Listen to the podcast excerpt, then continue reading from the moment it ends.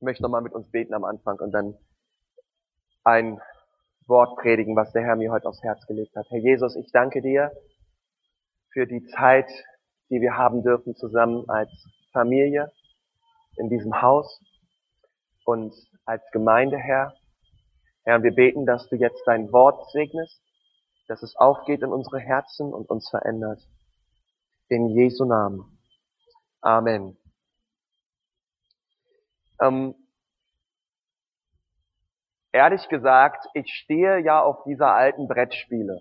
Ich weiß nicht, wie es dir geht, ähm, aber manchmal finde ich so diese Oldschool-Spiele wie Mühle, Dame und Schach absolut spitzenmäßig. Wem von euch geht's denn auch so? Okay, wer von euch weiß nicht, wie Schach geht? Okay, einige dabei. Das ist ja nicht schlimm. Ähm, ich möchte heute über eine äh, ja, ich möchte heute eine, eine, eine Predigt halten, ein Wort halten. Und ich möchte gerne der, der Predigt die Überschrift ähm, geben, Schachmatt. Schachmatt. Und, ähm, und ich liebe diese alten Spiele, auch Dame spielen wir gerne, ähm, Mühle, mittlerweile spielen wir es nicht mehr auf dem Brett, sondern auf dem iPad. Äh, es ist dann vielleicht nicht mehr ganz so old, old school, aber ähm, diese ganzen alten Spiele, ähm, ich finde es schön, wenn man sie wiederentdeckt, weil die machen total Spaß. Und ich möchte mit euch ein, zu dem Thema Schachmatt einen Text lesen aus 2. Mose 14 ähm, ab Vers 1. Und dieser Text hat ganz viel damit zu tun, ähm, was es auch bedeutet, in dieser Serie Altlasten einen Weg zu finden, den Gott uns bereitet, auch wenn wir keine Wege sehen. 2. Mose 14, Vers 1.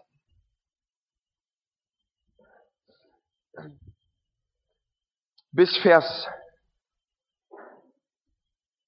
bis Vers 5 und ich bitte euch mal, dass wir zusammen aufstehen, wenn ich das Wort Gottes lese. 2. Mose 14, Vers 1 und der Herr redete zu Mose und sprach, befiehl den Söhnen Israel, sich zu wenden und vor Pi Hahirot zu lagern zwischen Migdol und dem Meer. Vor Baal Zephon, also die Ortsnamen damals waren etwas gewöhnungsbedürftig, diesem gegenüber sollt ihr euch am Meer lagern. Vers 3, der Pharao aber wird von den Söhnen Israel denken, sie irren ziellos im Land umher. Die Wüste hat sie eingeschlossen. Dann will ich das Herz des Pharaos verstocken, so dass er ihnen nachjagt. Darauf will ich mich am Pharao und an seiner ganzen Heeresmacht verherrlichen. Und die Ägypter sollen erkennen, dass ich der Herr bin. Und sie machten es so. Und dann Vers 15 geht's weiter. Mose aber antwortete dem Volk, fürchtet euch nicht, steht und seht die Rettung des Herrn, die er heute euch bringen wird. Denn die Ägypter, die ihr heute seht, und das ist ein krasser Satz, die werdet ihr weiterhin in Ewigkeit nicht mehr sehen. Der Herr wird für euch kämpfen, ihr aber werdet still sein. Und der Herr sprach zu Mose, was schreist du zu mir, wie viel den Söhnen Israel, dass sie aufbrechen? Du aber erhebe deinen Stab und strecke deine Hand über das Meer und spalte es, damit die Söhne Israel auf trockenem Land mitten durch das Meer hindurchgehen. Und weiter geht's, eine Seite umschlagen, Kapitel 15, Vers 9. Es sprach der Feind, ich jage nach, ich hole ein, verteile Beute. Es sättige sich an ihnen meine Gier und ich zücke mein Schwert, meine Hand wird sie austilgen. Und jetzt Vers 10 sagt der Herr, du bliesest mit deinem Atem, das Meer bedeckte sie, sie versanken wie Blei in gewaltigen Wassern. Herr Jesus, wir danken dir, dass du groß und mächtig bist, Herr, und dass du dein Volk sicher hindurchgeführt hast, Herr. Ähm, auch wenn die Umstände gegen sie sprachen und der Feind gegen sie angekommen ist, Herr. Herr, da hast du einen Weg für sie bereitet. Herr Jesus, und du hast auch einen Weg für uns bereitet in unserem Leben, Herr. Und du führst uns hindurch durchs finstere Tal. Und du bist mit uns, Herr. Und ich danke dir, Jesus, dass du durch dein Wort heute Morgen in unsere Herzen sprichst. In Jesu Namen. Amen. Könnt euch wieder setzen.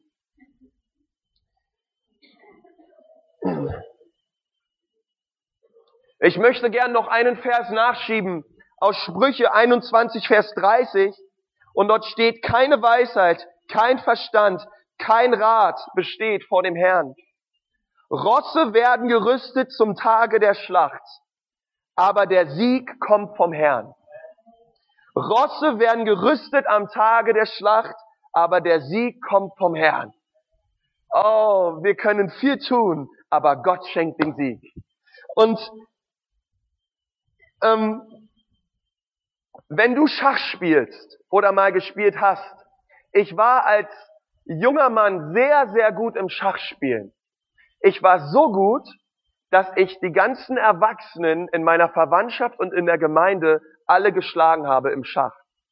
Mein Vater wollte irgendwann nicht mehr gegen mich spielen, ähm, mein Onkel auch nicht und so weiter. Es gab extra einen Jungen damals in meiner Klasse, der hieß Antonio. Und der dachte sich, weil ich immer gegen den Konsti im Schachspielen verliere, gehe ich jetzt mal in Schachverein.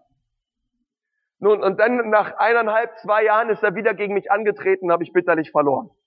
Dann dachte ich mir, na, so gut bin ich doch nicht. Ja, gegen einen Schachverein hatte ich dann keine Chance.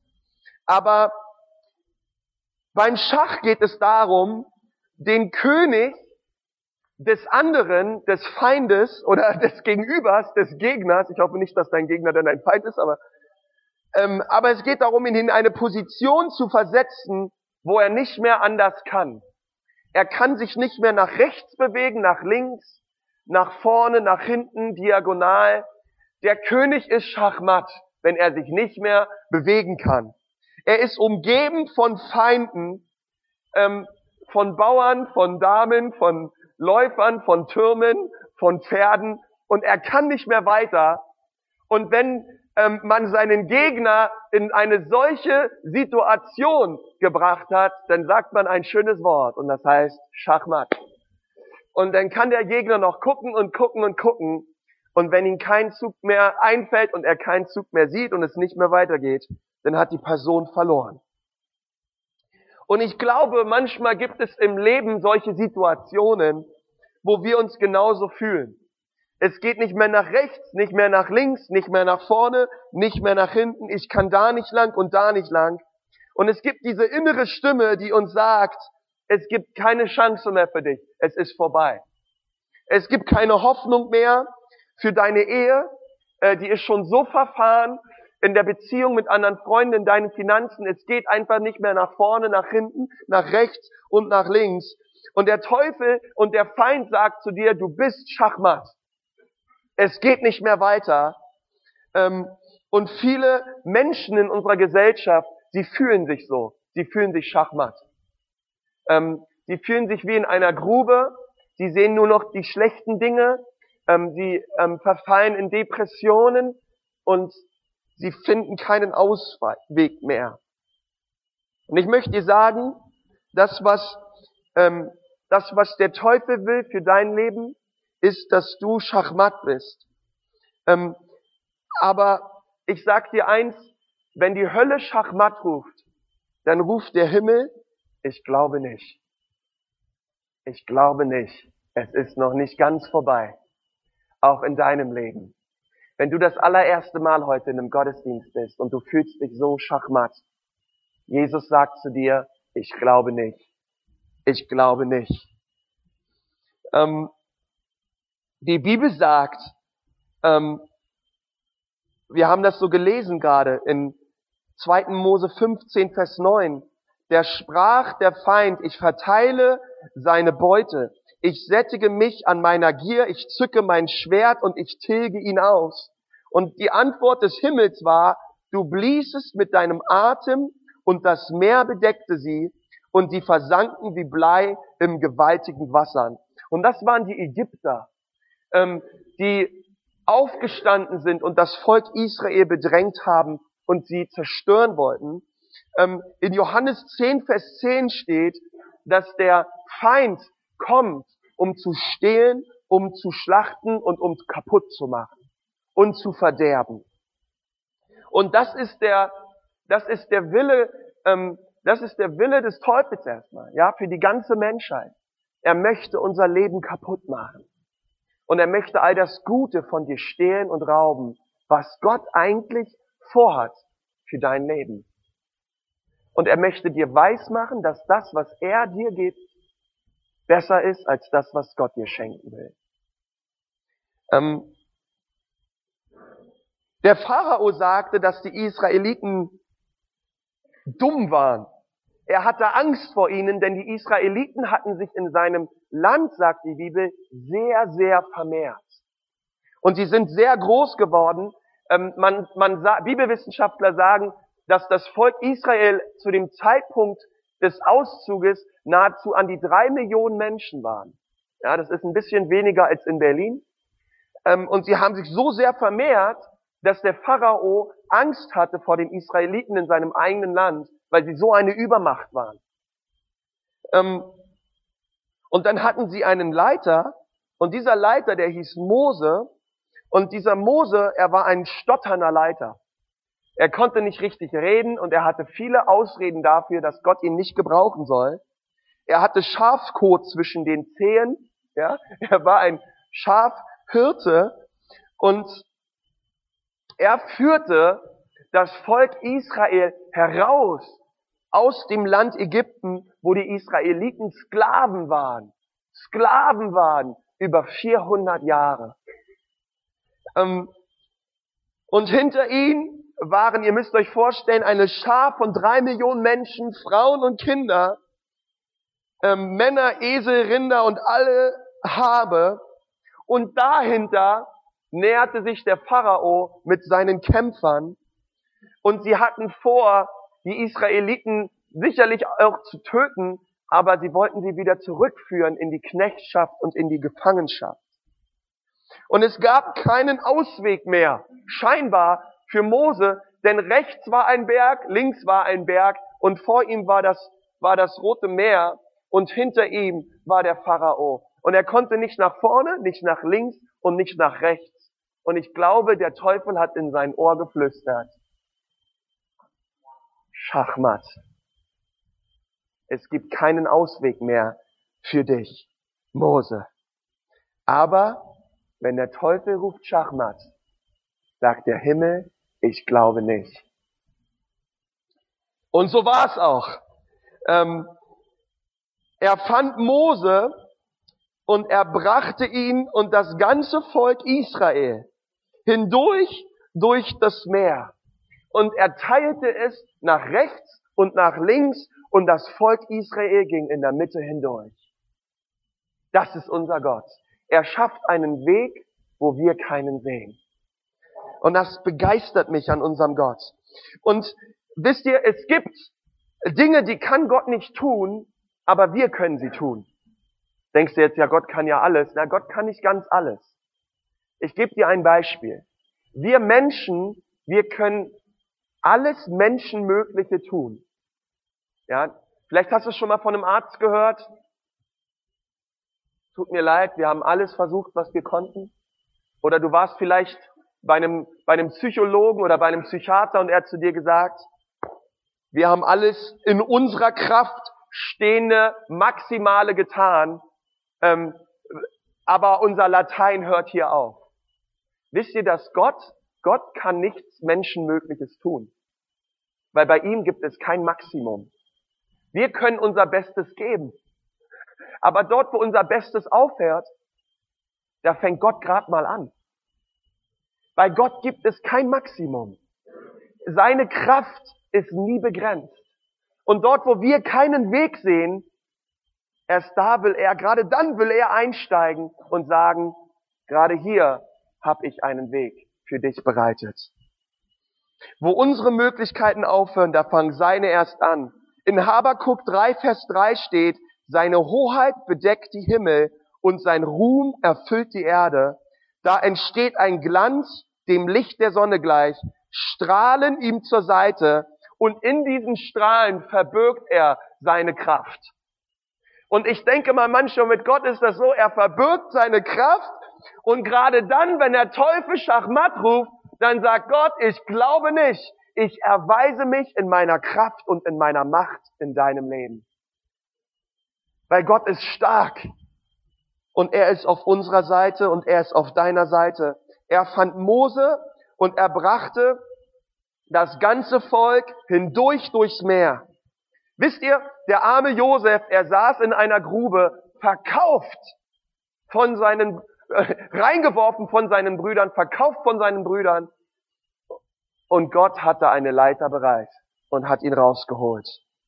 Und, und ich glaube, dass der Herr auch eine Leiter hat für dich, dich rauszuholen aus deiner Grube. Ich habe uns mal ein Bild mitgebracht. Vielleicht können wir uns das mal zusammen anschauen.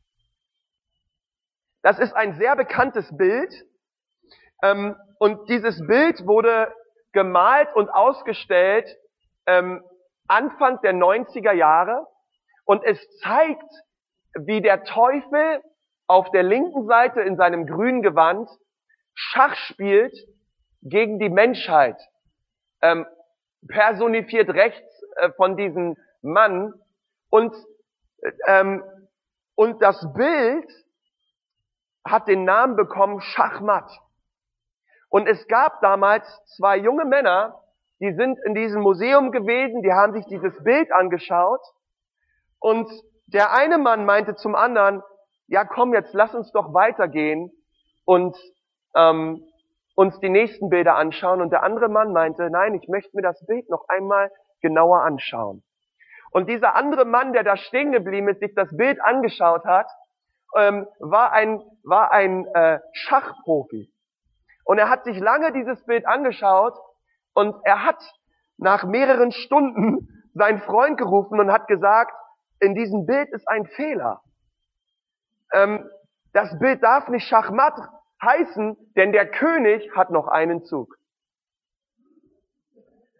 Ähm, und, und ein und für sich stimmt der Titel dieses Bildes nun nicht mehr, weil der König hat noch einen Zug. Und dort, wo der Teufel Schachmatt ruft, da hat unser König Jesus noch einen Zug. Das möchte ich dir sagen für dein Leben. Es ist noch lange nicht vorbei. Dort, wo der Teufel grinst und sich freut, dass er die Menschheit in Sünde und in Gefangenschaft gehalten hat, da hatte Gott noch einen Zug vor. Und sein allergrößter Zug war Jesus Christus selbst. Und er ist gekommen und er ist, hat sein Leben gegeben für die Menschen, für unsere Schuld und für unsere Sünde. Und er hat einen Weg für uns bereitet. In Johannes 8, da riefen die Pharisäer ähm, eine Ehebrecherin zu sich und Jesus war auch mit dabei. Und sie haben diese Ehebrecherin genommen und sie haben sie vor die Füße Jesu geworfen. Ich möchte gleich sagen, pass auf, wen du vor die Füße Jesu wirfst. Weil dann musst du sehr viel Gnade erwarten. Ähm, sie dachten, wenn sie diese Frau vor die Füße Jesu werfen, wird Jesus sie fertig machen und verdammen, weil sie eine Ehebrecherin war. Aber Jesus hatte noch einen Zug. Und er hatte dieser Frau Hoffnung gegeben, ähm, ich glaube, wenn wir manche Menschen vor die Füße religiöser und selbstbezogener Christen und Menschen werfen, dann geschieht so oft Verurteilung und Verdammnis. Aber werfen wir sie Menschen vor Jesus, dann sagt Jesus, ich habe Gnade für dich und, ein, und, und Hoffnung und ich möchte dir vergeben und ich habe noch einen weiteren Zug in deinem Leben bereit, der dir raushilft aus deinen Sünden. Dort, wo die Pharisäer Schachmatt gerufen haben bei der Ehebrecherin, da sagt der Himmel, ich glaube nicht. Und Jesus hat zu dieser Frau gesagt, geh hin und sündige hinfort nicht mehr. Und er hat, er hat das ganze Herz dieser Frau verändert. Und ich möchte dir sagen, ähm, bei all dem, was du durchgemacht hast. Es gab einen Mann in der Bibel, der hieß Hiob. Und in Hiob 42, Vers 16, ähm, da steht, und der Herr wendete das Geschick Hiobs. Und Hiob war ein Mann, er hat an einem Tag zehn Kinder verloren. Er hat die Hälfte seiner Habe verloren Und dieser Mann ist durch unwahrscheinlich viel Leid gegangen. Und man hätte von außen menschlich sagen können, ach Hiob, hör auf mit Gott. Hör auf mit ähm, diesen, diesen ganzen, mit diesem Jesus und diesem Nachfolgen. Sage ihn ab. Das hat sogar seine Frau ihm geraten. Aber Hiob wusste tief in seinem Herzen, auch bei dem Leid, was ich erlebe, der König hat noch einen Zug. In meinem Leben wird es wieder vorangehen. Es, Gott hat einen Weg für mich raus aus allen Lasten. Und diesen Weg hat er ihnen gezeigt. Und die Bibel sagt, er wendete das Geschick Hiobs. Als Noah in sein Boot gegangen ist, da haben die Menschen ihn ausgelacht, was für ein Idiot er sei und wie töricht es sei, an Gott zu glauben. Und er war mit seinen Kindern, es waren acht Leute, sie waren die absolute Minderheit, als er äh, in das Boot hineinging. Aber er war die Mehrheit, als er aus dem Boot wieder rauskam. äh, es gab nur noch sie danach. Und dort, wo die Menschen ihn ausgelacht haben, ähm, dort hatte Gott noch einen Weg. Und mit Jesus unterwegs zu sein, ist total spannend und manchmal, ähm, manchmal äh, auch wirklich herausfordernd. Aber unterm Strich, wenn wir Jesus nachfolgen, wird immer alles gut werden. Weil das ist das, was die Bibel verreißt in Römer 8. Alles dient denen zum Besten, die Gott nachfolgen. Gott will segnen und vergeben. Und der Feind sagt, Schachmat, ich will kaputt machen und rauben. Noah, er wurde verschluckt von einem Wal.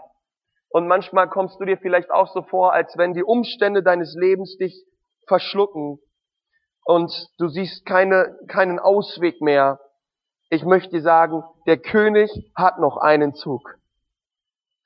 Ähm, und das finde ich so stark dass Gott noch etwas vorhat und dass er noch einen Weg hat mit dir und mit mir. Als Abraham ein hochbetagter alter Mann war und man so nicht wirklich sagen könnte, dass auch seine alte Frau noch gebärfreudig war und fähig war, äh, da hatte Gott für Abraham zwei Prophetien. Und er hat zu ihm gesagt, Abraham, du sollst noch mal Nachkommen bekommen. Und deine Nachkommen, sie sollen zahlreich sein, wie das Sand am Meer. Und er sagt zu ihm, wenn es Tag wird, dann sollst du auf, das, auf den Sand schauen ähm, und das soll dich daran erinnern, dass ich etwas Großes vorhab mit deinem Leben. Und wenn es dunkel wird und du den Sand nicht mehr sehen kannst, weil die Sonne untergegangen ist, dann gebe ich dir eine zweite Prophetie. Dann sollst du in den Himmel schauen und du sollst dir die Sterne anschauen. Und die Sterne sollen dir zeigen, wie zahlreich die Nachkommen sein werden, die ich dir schenke. Und ich möchte dir sagen, egal ob der Feind am Tag kommt oder in der Nacht kommt, lasst uns immer auf Jesus schauen. Er bahnt einen Weg.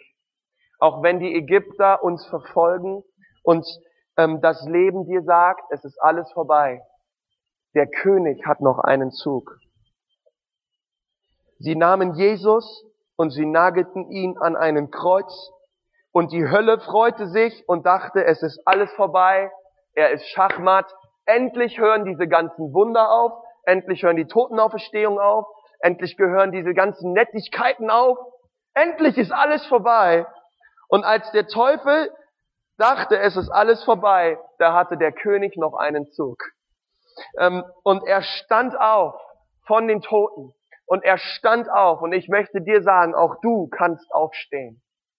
Gott möchte dich befähigen, auch in deinem Leben aufzustehen und ähm, wegzuschauen von dem Möglichen, das Meer vor dir, die Feinde hinter dir, die Berge um dich. Und er möchte deine Augen auf ihn selbst richten, auf Gott. Und er möchte dir sagen, es ist noch nicht vorbei. Ich habe etwas vor mit deinem Leben. Deine Bestimmung ist größer als die Probleme deines Lebens. Und du bist in Christus dazu bestimmt, zu herrschen und nicht beherrscht zu werden. Und das ist ein Wort Gottes für dich heute Morgen. Fang an, Gott zu glauben, dass er noch nicht fertig ist mit deinem Leben.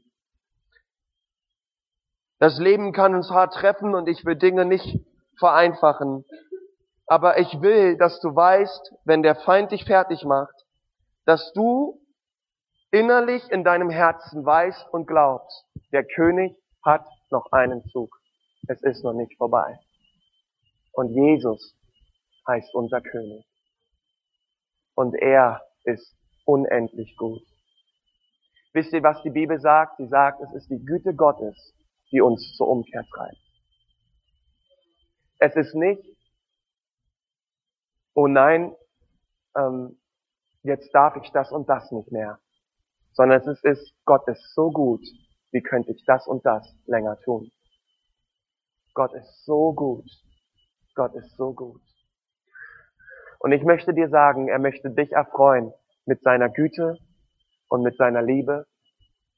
Und er hat ein Leben ähm, für uns alle vorbereitet, was so viel unendlich mal besser ist als das, was der Feind tut mit unserem Leben.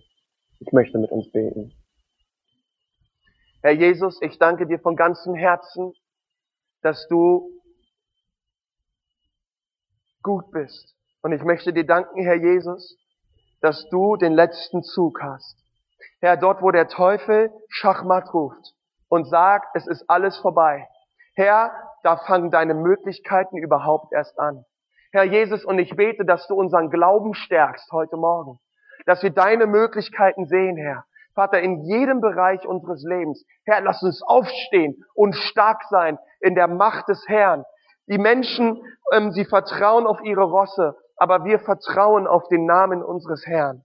Herr, und wir beten, dass du heute Morgen unsere Herzen veränderst und dass wir fest auf dich schauen, Herr. Herr, dass wir nicht wie das Volk Israel murren und klagen und zweifeln.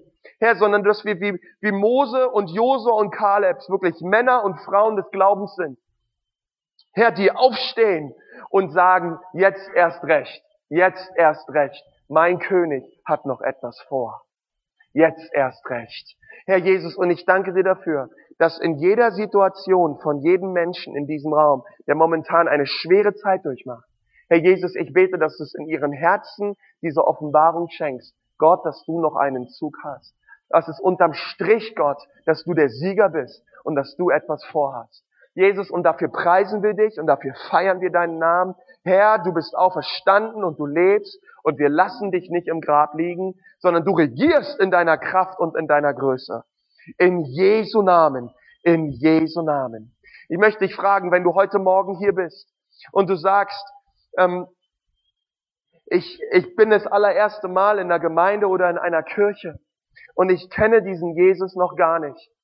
Aber ich glaube, ich glaube, dass er am Kreuz für mich gestorben ist und dass er es gut meint mit mir. Und ich glaube, dass er eine Antwort hat auf die Schuld meines Lebens. Und ich glaube, dass er derjenige ist, der mich herausführen kann aus meiner Miserie. Dass er noch einen Zug hat für mein Leben ganz persönlich. Und du bist heute Morgen hier und du sagst, ja, Jesus, ich brauche dich in meinem Leben heute Morgen, weil ich glaube, keiner von euch ist zufällig hier heute. Wenn du auch ein Gast bist, das allererste Mal hier bist, Gott hat dich hierher geholt und er wollte, dass du diese Botschaft hörst. Und ich glaube, dass du heute hier bist und Gott dein Leben berühren möchte, dich verändern möchte und dich an sein Herz ziehen möchte. Und wenn du heute Abend, heute Morgen da bist und du sagst, ja, hier bin ich, ich möchte mein Leben Gott geben, dann heb mal deine Hand und zeig mal kurz auf, wenn du da bist heute Morgen. Das ist eine ganz persönliche Entscheidung. Wenn du da bist und sagst, ja Gott, hier ist mein Leben. Ich will es dir geben heute Morgen. Dankeschön. Halleluja. Gott, ich möchte, dass du kommst in mein Herz. Halleluja. Halleluja. Preis den Herrn. Preis den Herrn. Halleluja. Kommt, lasst uns gemeinsam aufstehen. Und ich möchte gern ähm, mit uns zusammen ein Gebet sprechen. Und mit diesem Gebet wollen wir nochmal so eine Ansage machen an Gott, aber auch an den Teufel und ihm sagen, Herr, wir gehören dir und wir gehen mit dir durch die Umstände und Schwierigkeiten meines Lebens. Und ich gehe mit dir her und ich danke dir, dass du es gut meinst mit meinem Leben und dass du mich in die Wahrheit und in die Freiheit führst. Wollen wir das nochmal zusammen beten? Ja, dann bete ich das mal vor. Herr Jesus Christus, ich danke dir, dass du die Wahrheit bist und dass du mich frei machst, Herr. Und dass du mich herausführst aus jeder Miserie, aus jedem schlechten Umstand und aus den Lasten und den Problemen meines Lebens.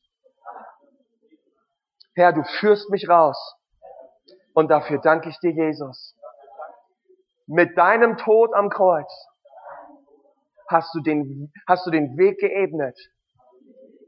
Ich kann frei sein in dir. Jesus, ich danke dir. Und ich gebe dir all die Ehre, all den Ruhm, all die Macht und all die Kraft in Jesu Namen. Amen. Amen. Gott ist gut. Amen. Und hey, ich möchte sagen, wenn die Hölle sagt, Schachmat, sagt der Himmel, ich glaube nicht. Und das ist ein Wort für dich und ich möchte, dass du es mitnimmst in diese Woche, dass du es mitnimmst in deinem Leben. Und wirklich, wir haben am Anfang gesungen, Gott ist es möglich. Und Gott ist es wirklich möglich, in deinem Leben dich herauszuführen.